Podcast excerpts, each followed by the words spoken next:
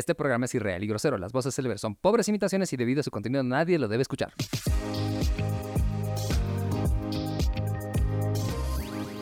Bienvenidos a un nuevo episodio del podcast más genial de toda Latinoamérica, de todo el universo, multiverso y universo oscuro. Hablamos de Ready Player Geek Podcast.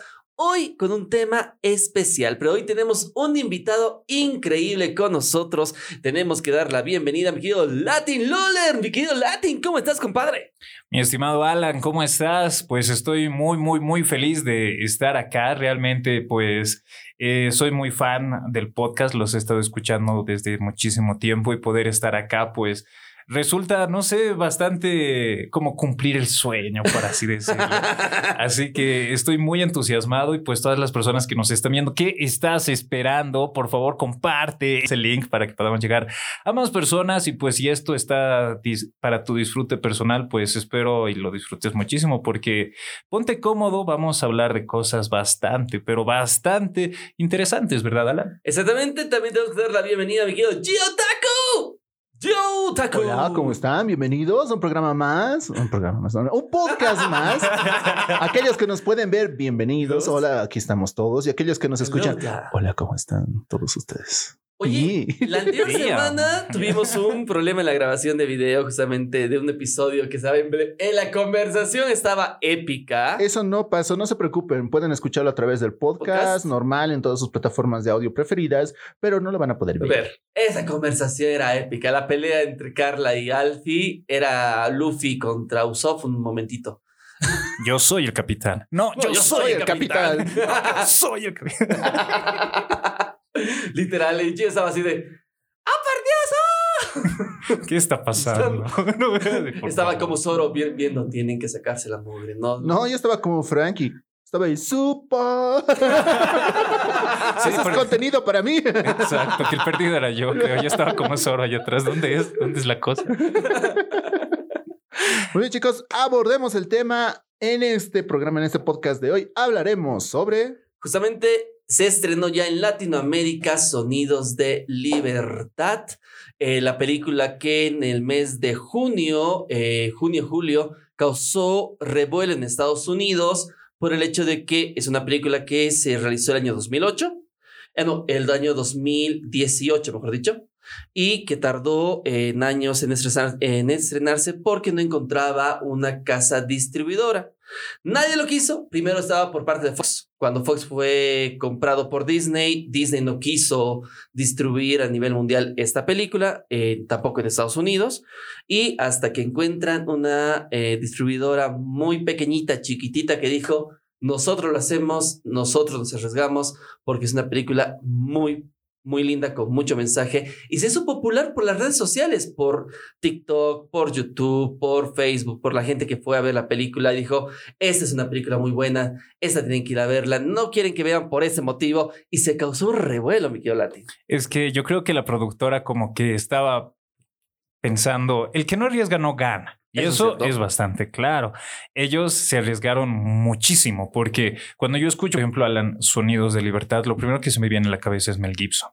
Y lo extraño es que Mel Gibson no es ni productor, no es ni director, ni absolutamente nada de esta película. Lo único que él hizo solamente fue dar su aprobación y recomendarla. Nada más. Yo realmente cuando me enteré de eso dije, ¿qué? Así como, es cierto. Yo pensaba que él era director, productor, cineasta, que estaba ahí haciendo de extra, ¿por qué no? Y todo, pero al final. hizo la pasión de Cristo, ¿por qué no es? Exacto. Dije, ¿qué, ¿qué está pasando? No, pero fue grande mi sorpresa cuando me doy cuenta de ello. Así que yo creo que la casa productora que, apoyó. Estaba en duda, pero después es como el meme de los Simpson cuando Mero tiene mucho oro, ¿verdad? Así, y ahora está nadando en dinero. Porque seamos serios, eh, pese que no ha tenido el apoyo que debería de tener como todas las películas convencionales por su evidente tema, creció muchísimo y realmente se, se, llega a ver hasta incluso en las salas de cines bolivianas. Por lo tanto, el alcance de un film realmente se llega a medir por qué espacios del planeta Tierra está viendo tu producto. Y yo creo que la productora de Sound of Freedom no podría estar más feliz porque creo que su target principal era Estados Unidos y muy aparte fue como, como un virus, por no decir otra cosa, que se esparció por todo el mundo. Y pues me parece que el mensaje está llegando y lo más importante que es derrocar a esta élite que poco a poco nos está controlando, que nos está controlando hace mucho, pero muchos de nosotros no somos pues conscientes de lo que estamos viviendo. Ya eso hemos venido acá. Nos controlan todos. ¿Está escuchando, nos Alan? controlan a todos. Está escuchando, Alan, ¿no? Sí, tu oligarquía sí, se sí, va a ir al demonio. Poder al pueblo. Déjame oligarquía, déjame oligarquía en paz, hermano. Déjame oligarquía en paz. Estoy controlando Bolivia apenas. Pero Pero yo, no, yo no vi la película, así que tengo que ser sincero. Sé más o menos de lo que se trata, pero yo no la vi. Así que todas las personas que están como yo, así que, que por, por no decir eh, completamente en bolas, entonces prefiero que tú nos ilumines y nos digas, tú como persona que ya vio la experiencia, o sea, nos narres primero tu experiencia, cómo fue el film, porque mucho hace verla una película, no sé, en tu celular y mucho hace verla en el cine. Entonces creo yo que el mensaje puede llegar a ser mucho más captado. Así que cuéntanos, Alan. un poco A ver, más. justamente eh, fuimos a verla en el día del estreno. Nos invitó justamente eh, un cine del Ciudad de la Paz para el estreno de Sonidos de Libertad, donde eh, te puedo decir hubo un acto previo donde se hizo, don- donde las familias de personas desaparecidas de, de Sarlet estuvo presente también su mamá ahí. Oh, el caso de Y Sarlet. justamente estuvieron varias personas diciendo de que esta película es muy importante porque esto pasa en el mundo y nadie quiere reflejarlo o nadie quiere hablarlo, nadie quiere mostrarlo. Comenzó la película y realmente al terminarla sentí una emoción de frustración, de pena, de decir, ¿en qué mundo estamos? ¿Cómo puede pasar esto? Hay una escena que no sé cómo será en cada país. Díganos ustedes, chicos, los que están viendo en Argentina, en México o en otros países. Hay una escena don, que es el inicio de la película, donde el, el que está con el caso entra al cuarto de uno de los eh, arrestados y aparecen libros.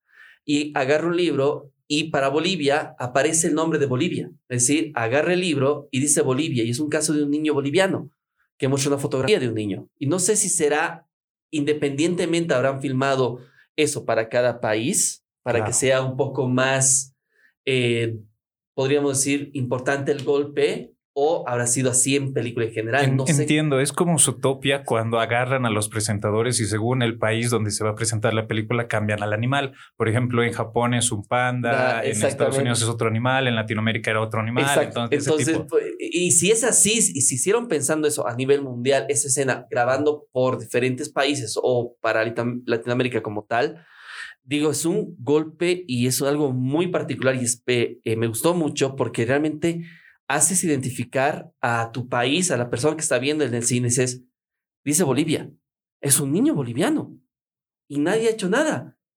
Entonces dices, te llega más el golpe. Y me gusta mucho cómo se refleja esto. Es una película muy eh, dramática en el sentido de que ves el sufrimiento de los niños mucho, cómo ves ese sufrimiento de que pasan, el miedo que tienen, eh, cómo la gente puede captar, cómo esta red de a nivel Colombia, porque se hace, esto, este caso pasó y es de historia real y pasó en Colombia Basado en hechos reales. basado en hechos reales, pasó en Colombia, en Cartagena como tal, como para que una persona que es Miss, una Miss de belleza, ganadora de un concurso de Miss Cartagena, ella es la que capta a los niños con una empresa ficticia, con un book, con fotografías, cómo poder desconfiar como padre de eso eh, que, que llegan a tu casa y dicen, su hija es muy linda, tiene mucho futuro, te muestran el book, esto vamos a hacer, esto, va a ser, a Te venden el charque. Te venden el charque. El papá la lleva a la niña y al, al pequeño, a su hermano, les dice, aquí no pueden entrar papás, aquí no pueden entrar hombres, esto es algo privado. Y ahí, Muchas gracias, hasta luego. y vénganla a recoger a las 7 de la noche. Ok, el papá dice, perfecto, cuídela a mi hija y se va. Cualquier papá en Latinoamérica hace eso. Va a un lugar, deja a su hijo, confiando en la empresa, que es completamente, te muestra un book, todo recibe la página web, todo lo que ustedes quieran, lo dejas y a la vuelta de las 7 de la noche ya no hay nadie, no hay niños. Se los llevan a todos. Se los llevan Pero yo puse a mi hijo aquí. Yo dejé mijo, en este lugar. Y- Otra vez. Esto de la paternidad es una huevada. No me puede pasar otra vez dos veces esto en una vez. Es que es jodido porque es cierto, tú, tú cuentas esto de, de dejar a los, a los pequeños y se me viene rápidamente a la cabeza las academias de baile. En, eh, cuando yo era niño, por ejemplo, dejaban a mis, a mis primas y a mis hermanas en la, en la academia de ballet, ¿no?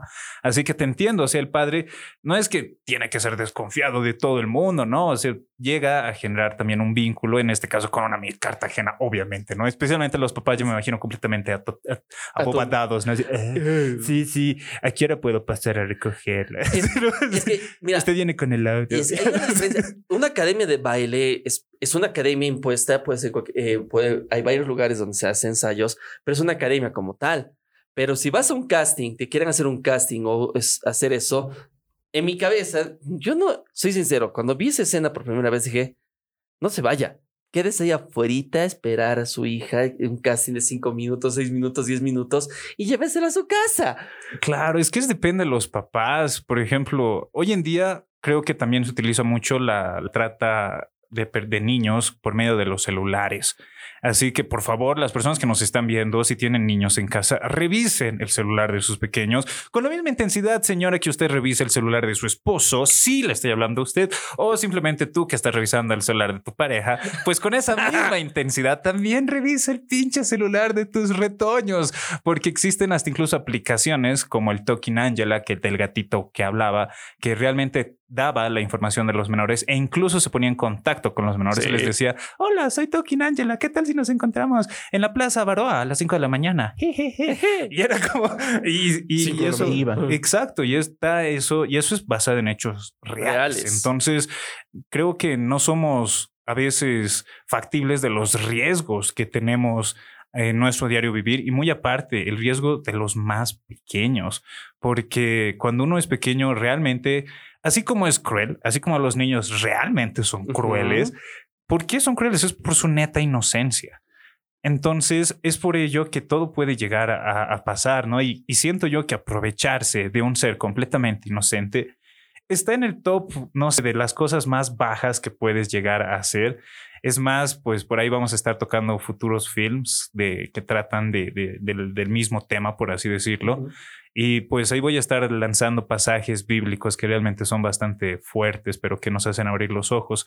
Así que muy aparte de que nos podamos poner un poco graciosos y todo, es un tema bastante serio este y, y realmente no podemos tapar el sol con un dedo y decir, sí, aquí solamente vamos a hablar de esto o del otro, de cosas graciosas, divertidas. No, realmente cuando reímos, reímos, pero cuando tenemos que ponernos serios, pues nos ponemos serios. Y justamente ahí viene lo que dice Latín, que eh, me ha hecho recuerdo mucho a las caseras cuando éramos niños, Gio, que dejaban a sus niños en internet. ¿Te acuerdas cuando le decías, En internet a mí me dejaban con la casera de los juguetes. La, oli- la oligarquía está está acá presente. Internet, ¿verdad? Es como, yo te estoy diciendo caseras A mucho, bonitas, dejar a mi a lo hijo mucho a mí me a Pagaban internet a dos pesitos. A mí a lo mucho me dejaban donde la casera de los juguetes del señor del que vende helados esos de crema que no era nada de helado Ya. o en los tilines. A mí me dejaron con mis hermanos. Hashtag delincuentes. Cuida a tus hermanos.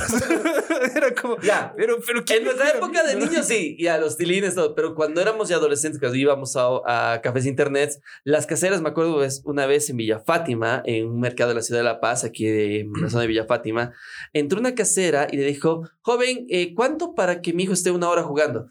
Eh, dos bolivianos. Y le dejaba al niño jugando, yo me acuerdo bien, era así de, yo era así de, ¿qué está jugando, Jack? Y era un niño de cinco años, seis años. Buscaminas. Eh, no, Gran. Turismo, hermano, yo era así de... GTA, yo era.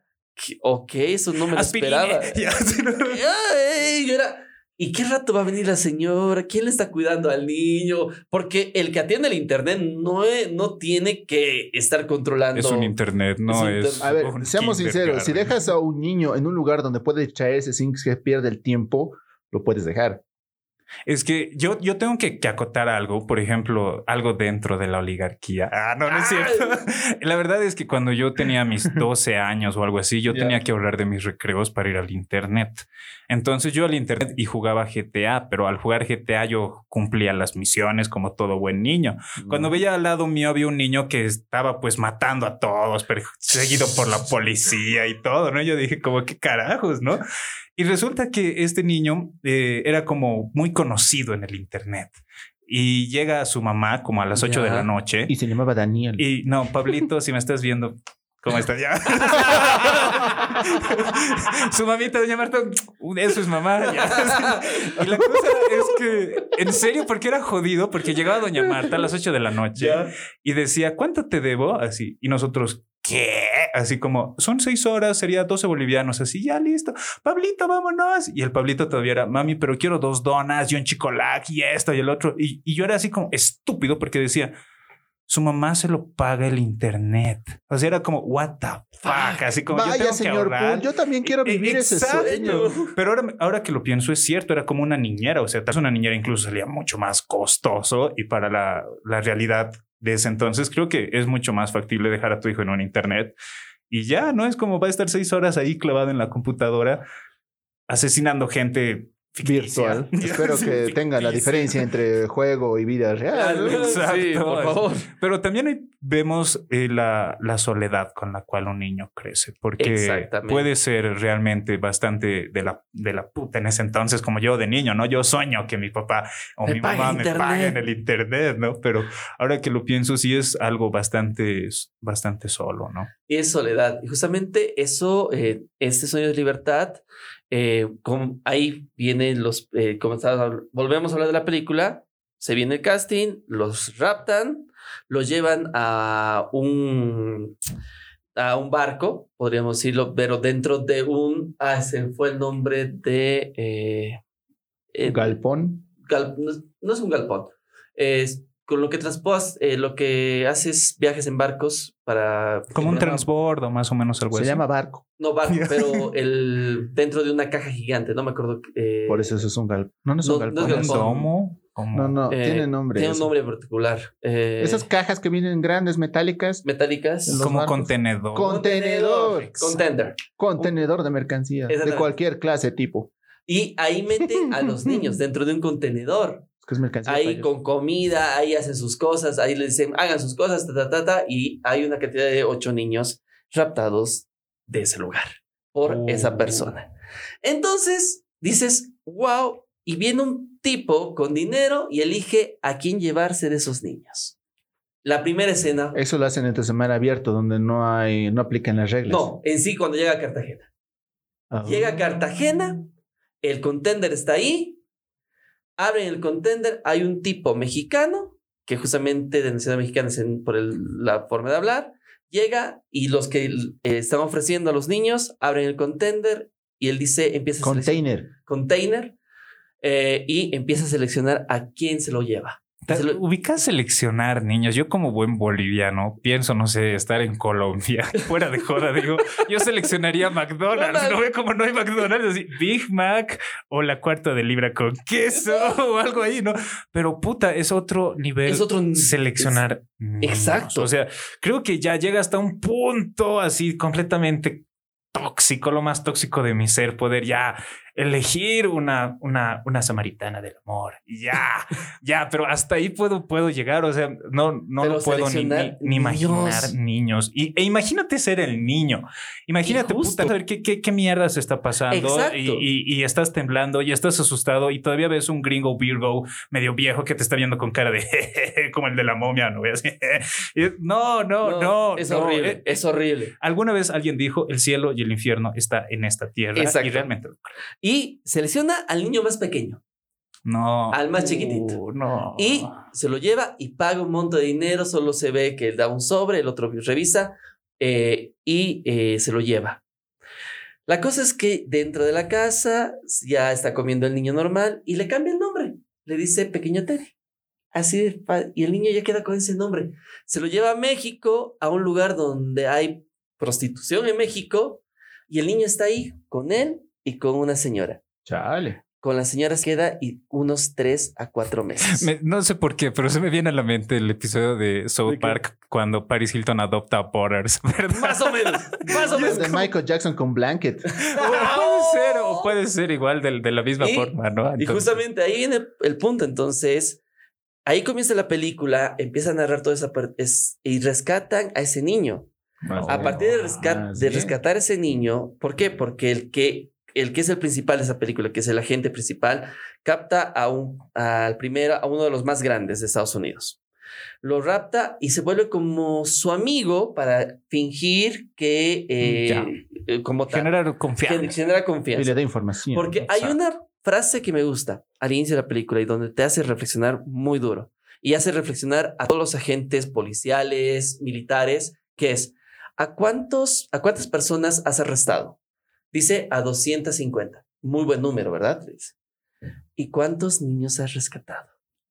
Uh, Y ese es el clic, ese es el momento donde el agente hace el clic y hace la, entabla la amistad con este personaje, con este, yo lo voy a decir desgraciado, tal cual, y él entabla contacto con el que le compró al niño y le da como regalo, a este niño lo vas a tener este fin de semana para ti solo. Así de cruel. Ok, el tipo que le compra al niño, el, eh, el mexicano, llega en el carril 6 y lo, y lo arresta. Y a partir de ahí empieza todo a buscarse que la red está en Cartagena, en Colombia, claro. que, y que él viaja a Colombia como infiltrado. Su propio gobierno de Estados Unidos no quiere participar en esta investigación porque es una investigación de Cartagena, no tiene nada que ver. No hay niños de Estados Unidos, no hay personas de Estados Unidos, así que no se pueden Claro, meter. imposible. Así que ellos no se tocan. Entonces la gente dice, yo lo voy a hacer porque lo necesito. Necesito sanar mis... eh, me, estoy roto por dentro. Estoy completamente roto. Ese trabajo te rompe con todos los videos que ha visto, porque él tiene que ver los videos, tiene que hacer las descripciones de los casos. de- y, y es, yo me, pongo en el caso del, del investigador y digo, puta, qué jodido trabajo. Ver Es que es una, huevadas. es una contaminación. Por ejemplo, dentro de la rama médica de la psicología, los mismos psicólogos te dicen, yo no puedo, por ejemplo, atender a cualquier reo, porque viene un reo, y eso me contó una amiga que, que estudió y ya está ejerciendo la psicología y me dice, viene un reo y me cuenta sus obscenidades, me cuenta sus fantasías, me cuenta sus sueños, y realmente no te lo voy a decir porque no voy a eh, contaminar tu mente, pero mi mente se ha contaminado a un nivel tan jodido que te- temía, mi, temía de mi paciente. Es decir, ya no quería verlo porque mientras más lo veía, más lo escuchaba y era como escuchar a un monstruo. Y más historias de terror y más historias de terror. Y al final dije, ya no quiero saber más de reos, ya no quiero saber, es más, ya no quiero saber nada más de hombres, ni de personas mayores, ni de mujeres. Me voy a dedicar solamente a niños. Y ella fue porque sufrió este tipo de contaminación. Entonces me imagino que los mismos policías, do- eh, abogados y todo, debe pasar lo mismo, ¿no? O sea, ¿cómo puedes proteger niños? Tienes que sumergirte en este mundo, ¿no? De, todo ese material, de toda, eh, todo ese mundo. Entonces, eh, obviamente son cosas que no quieres ver, vas a sentir sentimientos que no vas a querer sentir, pero como dice Maquiavelo, el fin justifica los medios. ¿Cuál es el fin? Porque tienes que tener un punto de referencia cuando te sumerges en tanta oscuridad y eso se aplica para todo en la vida, no solo para la, de- la deep web. Si tienes, si te vas a sumergir en tanta oscuridad, siempre tienes que tener un punto de referencia que sea tu luz para no perderte y de esa forma pues corromperte. Porque dentro de un futuro vamos a estar hablando de alguien muy famoso que es Jeffrey Epstein, que de alguna forma siento que nace de esta forma como un hombre que trata de ayudar a los niños y trata de, de sumergirse en este mundo como un agente encubierto, pero al final se corrompe. Entonces, pues ahí ya vamos a dar ansias. Y ¿no? justamente para que la gente vaya a ver la película, eh, no les voy a relatar todo el, toda la película como Sin tal. spoilers. Ah, por Sí. favor, por favor, por favor. Solo esta primera parte que ya investigan Son Cartagena. estos primeros spoilers. Son los primeros spoilers, que son los primeros minutos nada más. Señor, lo veía en el tráiler. Así que no hay Por mucho lío. favor. Por- Así es que ya. Así que ya. Pero lo que es importante de esa película que te deja muy golpeado. Me gusta eh, mucho eh, la música que utilizan. Que Oh. me gusta mucho la, el VCO de esa película. Es muy linda. eh, con temas eh, colombianos como tal. Hay una canción de Shakira que me gustó mucho. Y, y, aquí ya viene al tema del día, donde vamos también a hablar de otras películas que eh, tienen esta temática o temáticas muy parecidas.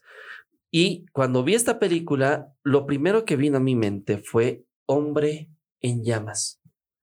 Del, El transportador. Joyita. Es, una, es una joya. es una- ve- de- si no la han visto, véanla. Sí, yo, yo, yo le pongo. Es de mis pocas películas que es un 10. Sí. Pero 10 sobre 10, porque no podemos menospreciar el trabajo de la pequeña pero talentosísima Dakota, Fanning, que Uh. realmente recordemos con Yo Soy Sam fue nominada al Oscar a los nueve años. Sí. Por lo tanto, es obvio que estamos hablando de una mega superestrella. Ya en Crepúsculo tal vez, tal vez la cago un poco ahí porque decimos como alguien que realmente desde niña la rompía y ahora de, de joven pues es una vampira que te mira feo, ¿no? Pero exacto, en cambio, pero bueno, yo creo que puede retomar porque Fanning realmente si yo veo toda la trayectoria de Dakota me quedo con la de pequeña, Sí. sin duda Creo que alguna. todos. Y Hombre en Llamas con el increíble Denzel Washington. Porque es acá estamos algo- hablando de su carrera actoral, ¿no? Por si. Sí, Sí, por las dudas. sí, sí, sin duda, porque si no vamos a estar aquí babeando por Dakota, ¿no? Ya que a mí me mire feo, hazme lo que quieras. ¿Sí?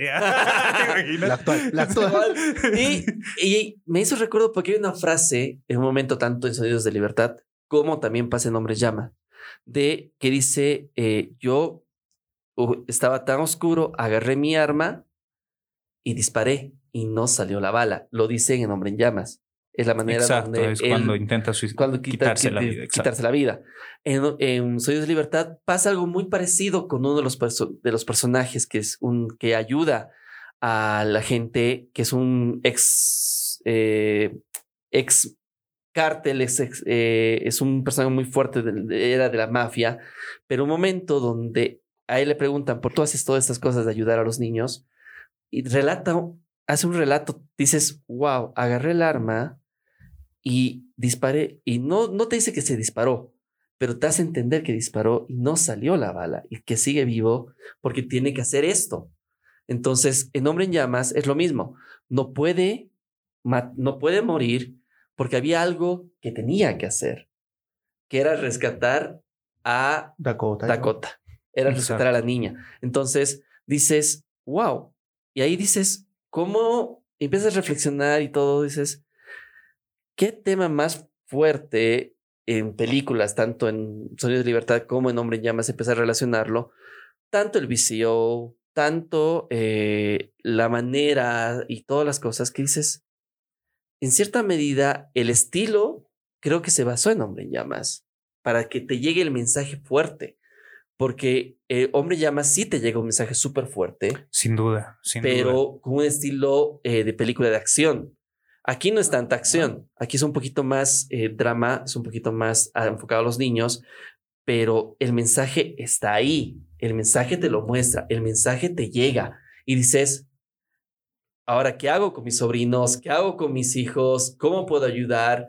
Y, y te deja marcado. A mí me dejó, cuando salí del cine de Sonidos de Libertad, salí con una cosa de, ¿en qué mundo estamos? Estamos en un mundo demasiado cruel, donde literalmente a la gente no le importa, donde dices, ¿qué puedo hacer ahora con mi sobrino? ¿Qué voy a hacer con mis hijos a futuro?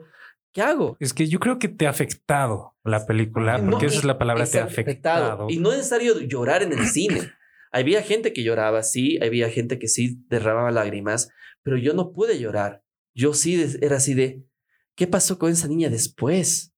¿Y des- qué, qué pasa con los niños niño. actualmente, no? Porque hay una perspectiva que no la estamos cubriendo, pero que sí soy latente de ello.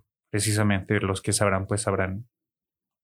Para buenos entendedores, pocas palabras, dicen por ahí.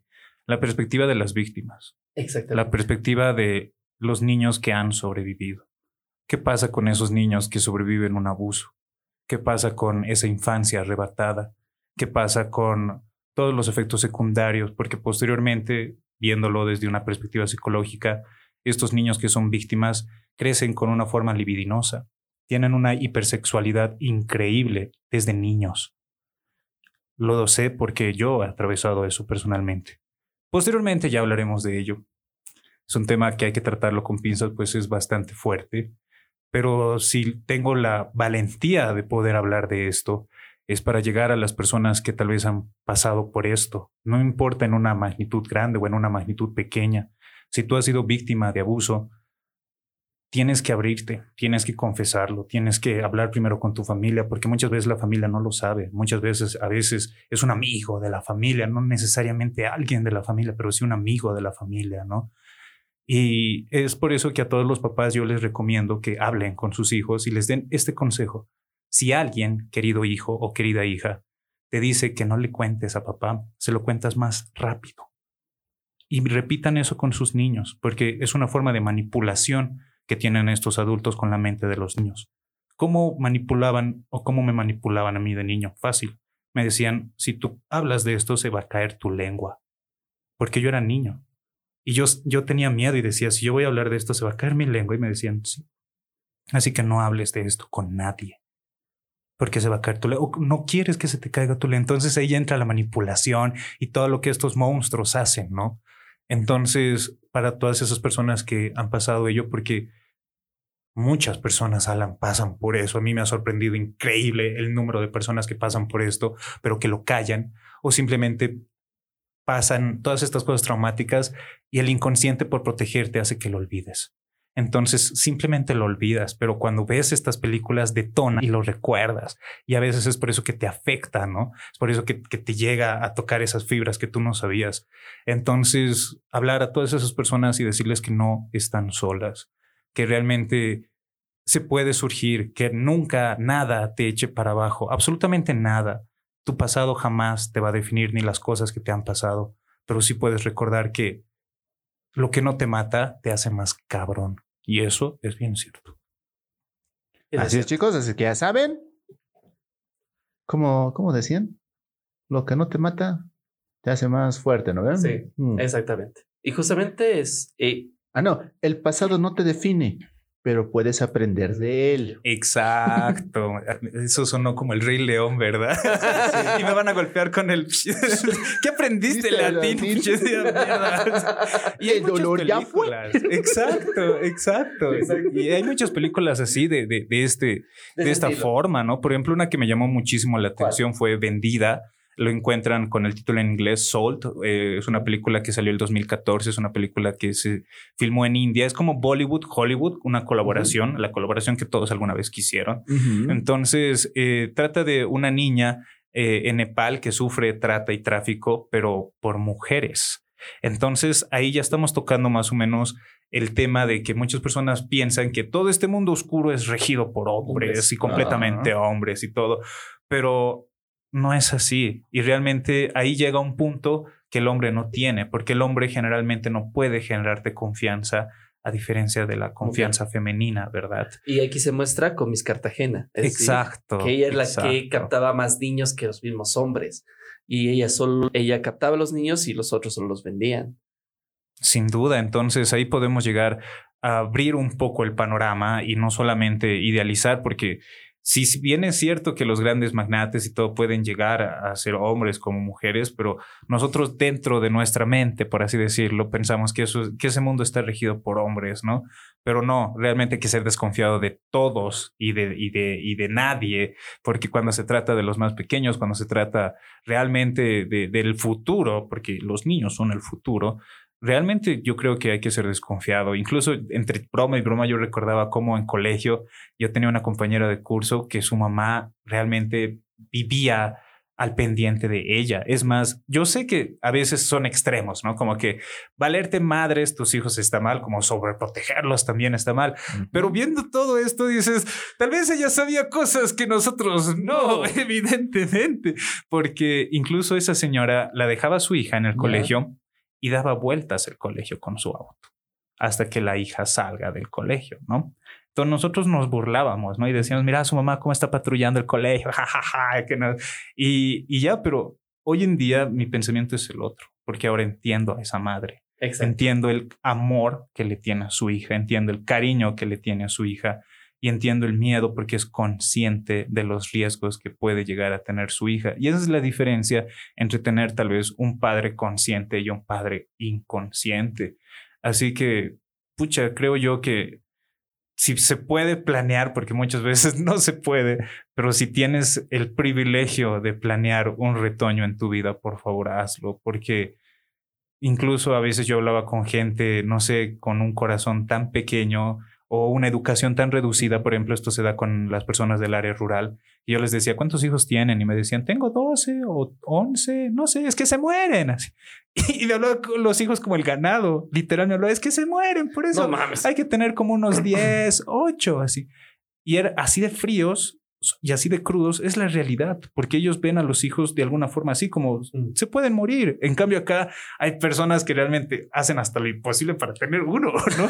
Entonces son cosas, ¿no? Que, que la vida Pero pasa. es verdad, igual, así en cosas de mi familia, igual decían, nosotros éramos ocho hermanos. Ah, o sea que tengo ocho tíos. No, solo han sobrevivido tres.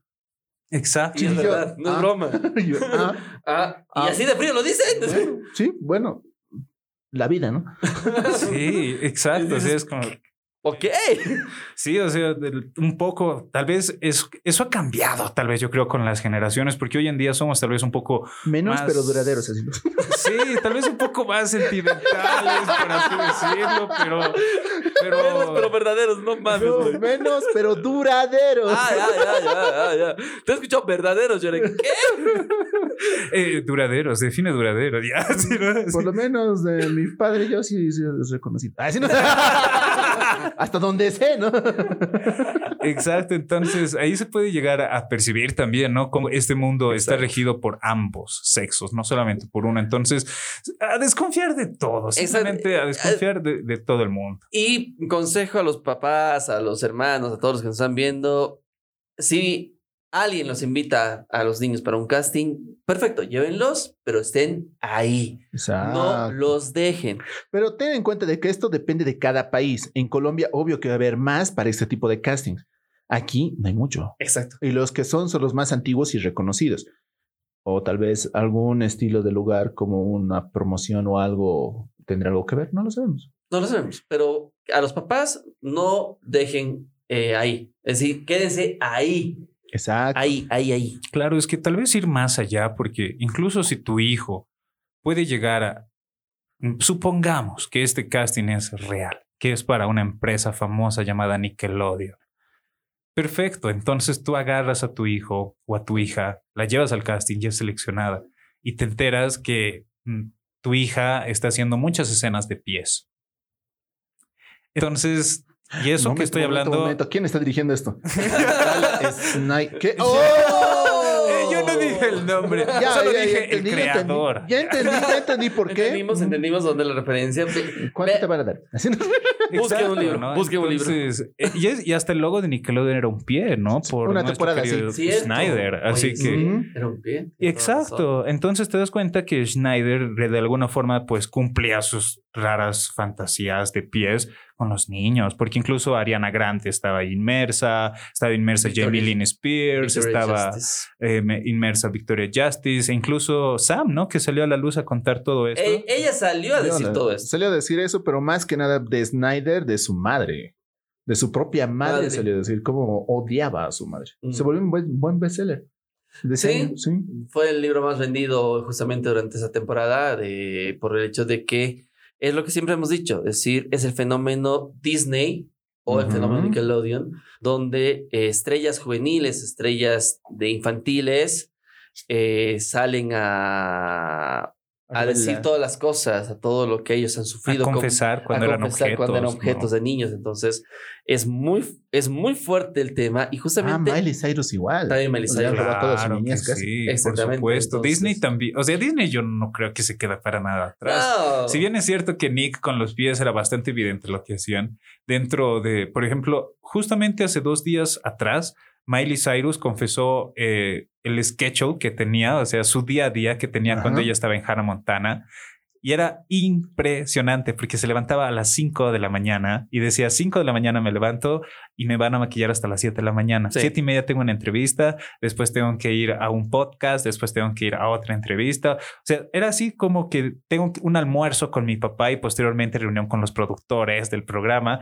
Ella tenía 12 años y entraba, o sea, se despertaba a las 5 de la mañana y su agenda terminaba a las 8 de la noche. Entonces ella misma dice, si esto no es explotación infantil, que ¿Qué alguien me lo explique, ¿no? Y votaba el contrato porque el último videoclip que sacó está con la polerita del, del ratón y, y habla de que ella en realidad no era salvaje ni era jodida, simplemente era joven. Y creo que lanza la primera piedra quien no ha hecho una estupidez en su juventud, porque creo yo que todos lo hemos hecho, ¿no? Así Solo que no lo hemos grabado. Exacto. ¿no? Entonces creo yo que ahí podemos llegar a ver también cómo expones a tus pequeños, porque yo veo, por ejemplo, padres que son tan responsables, esa es la palabra, tan responsables que cuidan el rostro de sus pequeños. Ujú. Entonces siempre en, en algunas fotografías lo pixelean o algo, y eso me parece estupendo, porque Ajá. te- también tengo el otro tipo de amigos, ¿no? Que ponen fotos así, ah, mi hijita, polera, que no sé qué, full fotos de la niña, ¿no? Y incluso así con poses súper raras. y es como, no, no, no, No, no, no, esto, es en serio, es como, Vayan a ver, No. sonido de libertad. Sí, por favor, no lo hagan. Y por más bella que sea tu, tu, tu criatura, está bien, ten una sesión de fotos para ti. Incluso como la antigua abuela, ¿no? Que, que saca el álbum, familiar. Exacto. O como Harry Potter, tu álbum digital, ya está bien, tal vez está más chingón, pero, pero algo para ti, no lo expongas a redes sociales, no sabes el tipo de, el- los tipos de enfermos que están allá afuera que pueden descargarse la fotografía de tu criatura y ya está. Y exacto. Entonces- y en esta película mencionan que Estados Unidos es uno de los máximos consumidores de este contenido. Y el primer mundo me parece que está inmerso acá increíblemente porque creo, creo que sí podemos tocar este tema que es el tema de Jeffrey Y Epstein. justamente vamos a tocar ese tema y hablamos de Estados Unidos como los máximos consumidores y hablamos de este caso que eh, eh, esta persona fallece el año 2019 en la cárcel eh, de una manera muy particular y muy extraña, podríamos decirlo, eh, pero vamos al contexto de por qué esta persona llega a entrar a la cárcel. Efectivamente, eh, bueno, Epstein es un hombre que realmente ha dado mucho de qué hablar. Yo lo conocí por medio de los videos de Dross, cuando Dross comenzó a destapar el Pizzagate y todos estos hechos que son bastante puta jodidos, porque incluso Justin Bieber se burló del Pizzagate en el video de Yami, eh, sacando pues un montón de mensajes ocultos para todas las personas que quieran saber algo. Justin Bieber ha sido pues un objeto sexual desde sus 14 años. Incluso hay videos en YouTube como presentadoras de 25 o 30 años lo están toqueteando. ¿Y por qué es varón? Porque es Justin Bieber, es gracioso, ¿verdad? Pero. ¿qué pasa cuando, cuando es una niña, no? O sea, yo no veía a nadie que, que la abrazara así a, a Miley Cyrus o a Selena Gómez o a Demi Lovato, ¿no? Pero sí veía cómo a Bieber las mujeres iban y, y se lo manoseaban, porque esa es la palabra, se lo manoseaban. Entonces, mucho ahí también la fila, ¿no? Porque muchos dicen, es hombrecito, le va a gustar, o es hombrecito, ¿qué? ¿Cuál es el problema? Y no, No. realmente no se trata de si es hombrecito, si es mujer, al carajo con eso, se trata de que es tu pequeño, es tu retoño, y cuídalo depen- independiente de su sexo. Exacto. Y ahí viene el punto. Eh, hablamos de Pizzagate, hablamos de todos estos temas que explotan el año 2020, si no me equivoco, donde fue más fuerte, Gio, en, en pandemia. No, no, era antes de la pandemia. Antes de la pandemia, ¿verdad? Era antes 2018 aproximadamente ha sido cuando él ya ha sido prácticamente preso, pero no nos vamos a adelantar porque Epstein, todos piensan que él nace en una cuna de oro. Todos No. piensan que él, obviamente, pues tuvo una herencia o como las gemelas o como las hermanas Hilton, hay alguien que, que le da una cadena de hoteles y todo, pero no, es completamente ilógico. Y hasta yo pequé en eso. Yo también pensé que, que Epstein, como tenía su isla y todo, era un magnate onda Donald Trump, ¿no? Pero resulta que no, que este hombre es, forjó su imperio desde cero, por así decirlo. Él nace en- con una familia completamente normal. Sus papás tenían trabajos normales de clase media baja, por así decirlo. Pero Epstein se da cuenta que es muy brillante porque él es- tiene mucha materia gris. Realmente él, él en colegio confiesa que era muy retraído, no tenía muchos amigos, pero era el típico nerd, era el típico abanderado, era el típico que yo, yo sé, yo sé, y en matemáticas no había quien le gane. Exacto. Entonces, eh, una vez que sale de colegio, decide estudiar matemáticas, pero el lugar donde está estudiando pasa algo. O sea, eso es lo extraño de Epstein, que toda la información de su pasado está como incompleto. Es como que fue expulsado de esta academia y eso es todo. No explica por qué. Exacto, no explica por qué, no explica qué, qué fue lo que pasó, el escándalo que está envuelto, nada. Entonces, resumiendo a grandes rasgos, él es expulsado de la Universidad de Matemáticas cuando él estaba tratando de cursar acá. Completamente extraño que sea expulsado, pero no se explica por qué las razones completamente locas pero posteriormente lo que él hace es mentir en su currículo.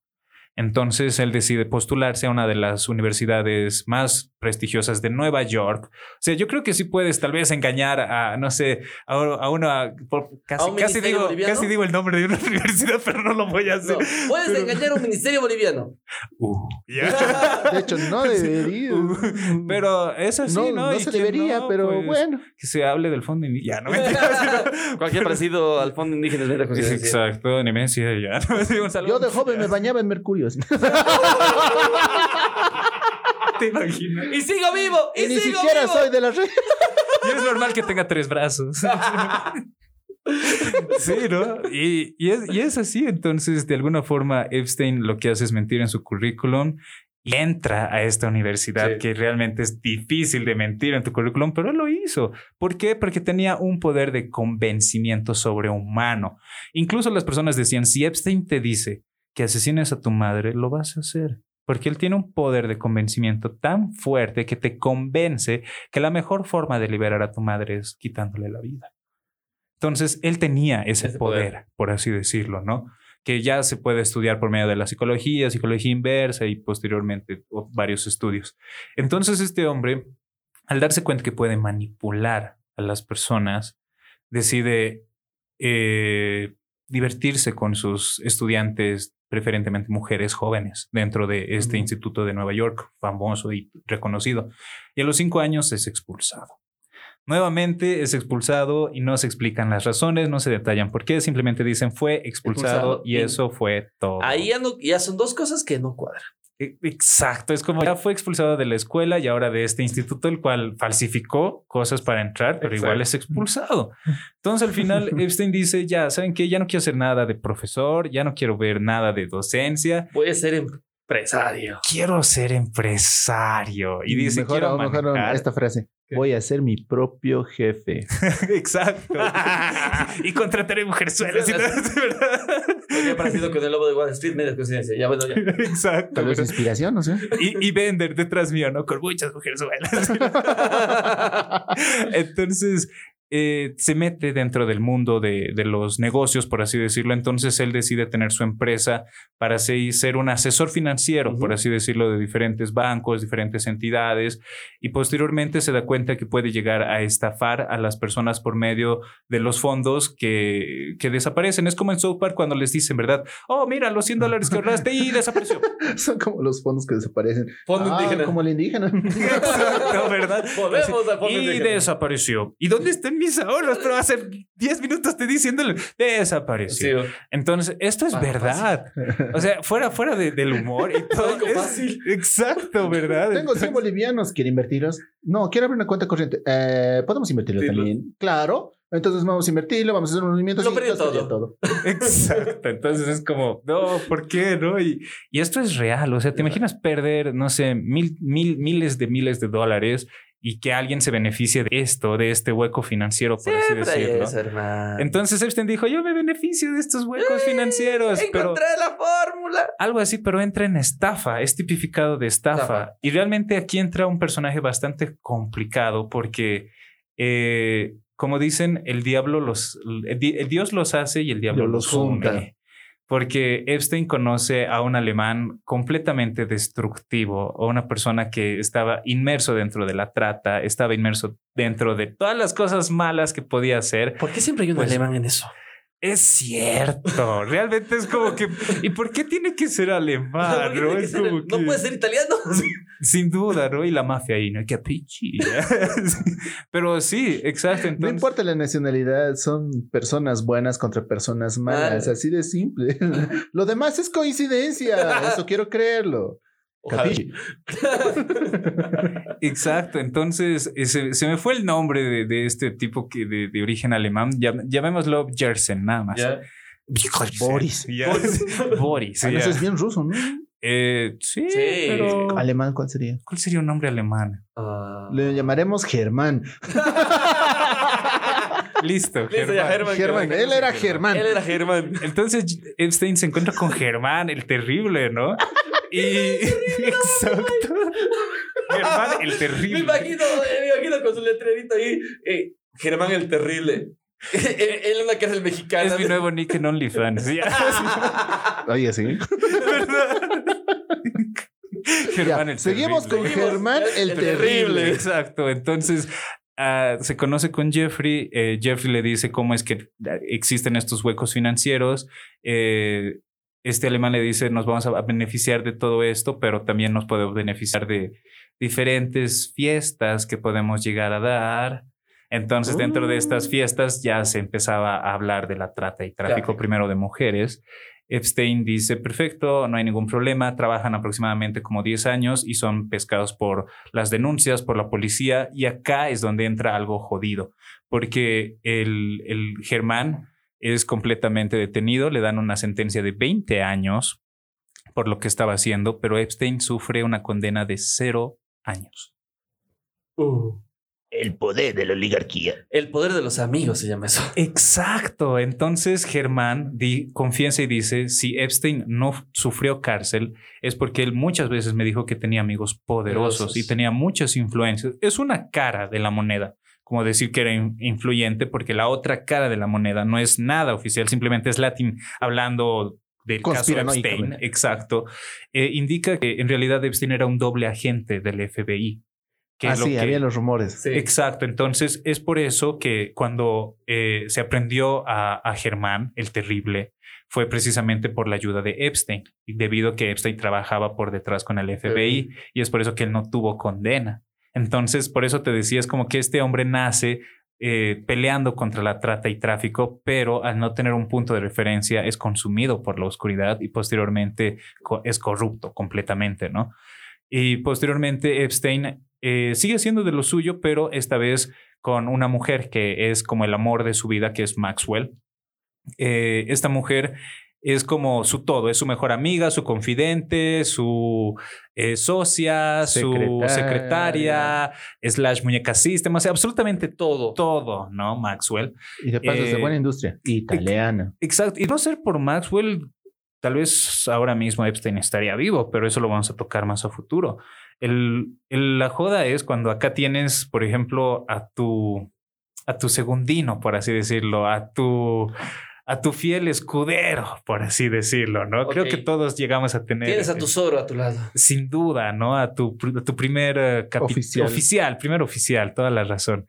Entonces lo que Maxwell hace es básicamente hablar con los niños, porque nuevamente nos vamos a la confianza femenina que puede llegar Para a arraigar. captar. ¿Y cuál era la magia de Epstein? Epstein prácticamente decía, tu hija quiere ser actriz, perfecto. Entonces, préstamela tres días porque le voy a presentar a un productor de talentos infantiles que trabaja en Miami y va a viajar Justo. conmigo, tu pequeña. Así que no te preocupes.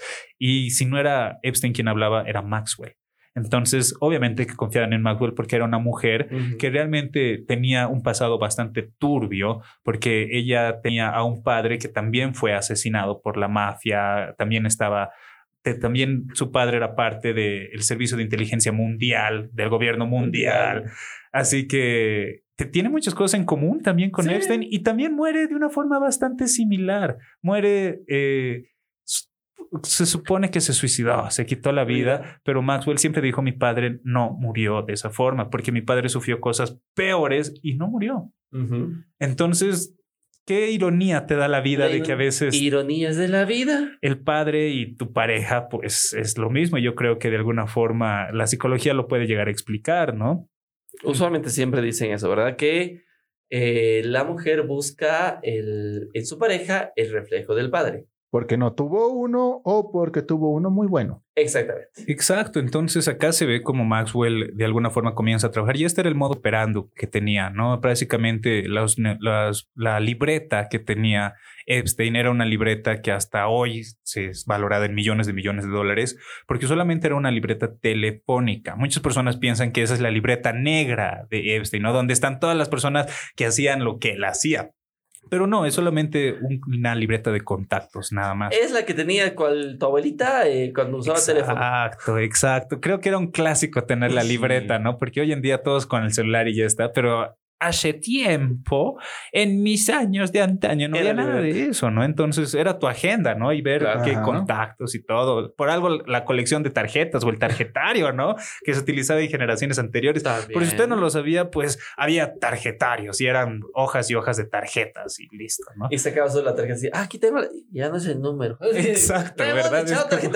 ¿Verdad? Así. Y ahí Entonces, viene justamente donde aparecen muchos contactos fuertes en esa lista, entre ellos actores de televisión, comediantes, empresarios, Gobernantes. gobernantes, expresidentes de Estados Unidos, eh, y todo eso, y, y empieza a hacer todo este caso muy fuerte, donde mencionan y que eh, cómo lo atrapan y por el, el hecho de la condena después fue por lo que ya dices, Maswell capta a los niños, Epstein hace todas estas cosas y, un, y sale a denunciar un padre que Epstein había violado a su hija de 14 años. Efectivamente, eh, hablábamos hace poquito de la lista y te voy a pasar unos nombres que estaban ahí en la lista. Por ejemplo, estaba el señor Bill Clinton, el príncipe Andrés, Andrés. que no hemos hablado del polemiquísimo Uh. príncipe Por algo Andrés. le quitaron el...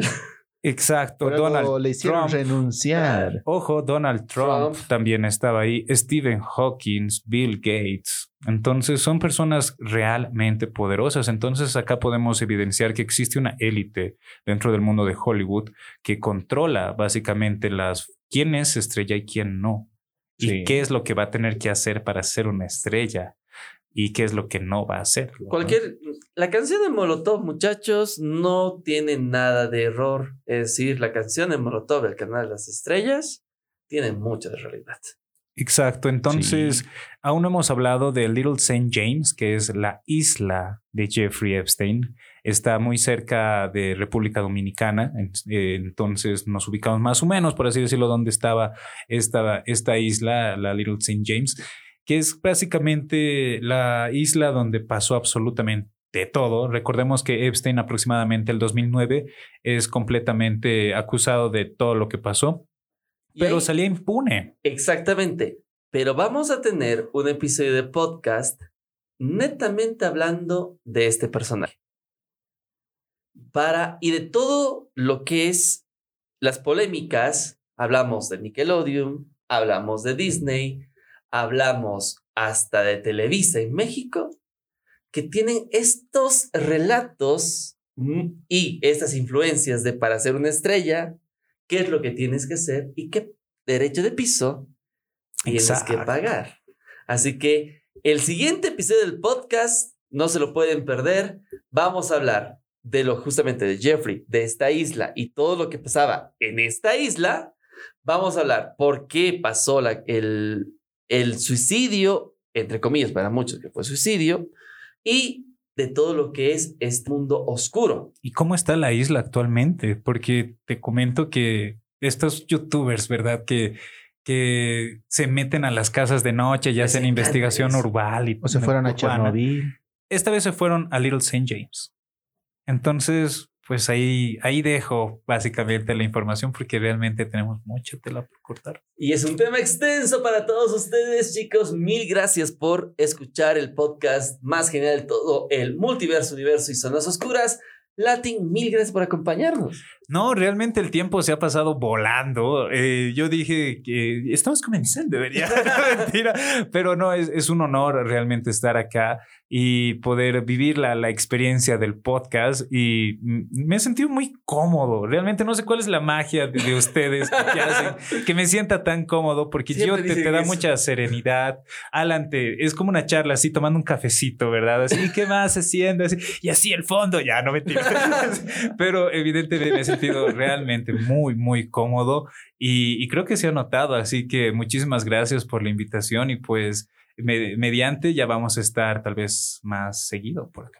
Así que, Latin, ¿dónde te encuentran, compadre? Para todas las personas que quieran conocer un poco más de cerca mi trabajo, me encuentran como Latin Loller en TikTok y también en Facebook.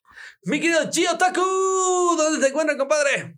Ahí me encuentran como siempre en Instagram como Gio Otaku, la O del medio o mayúscula mayor.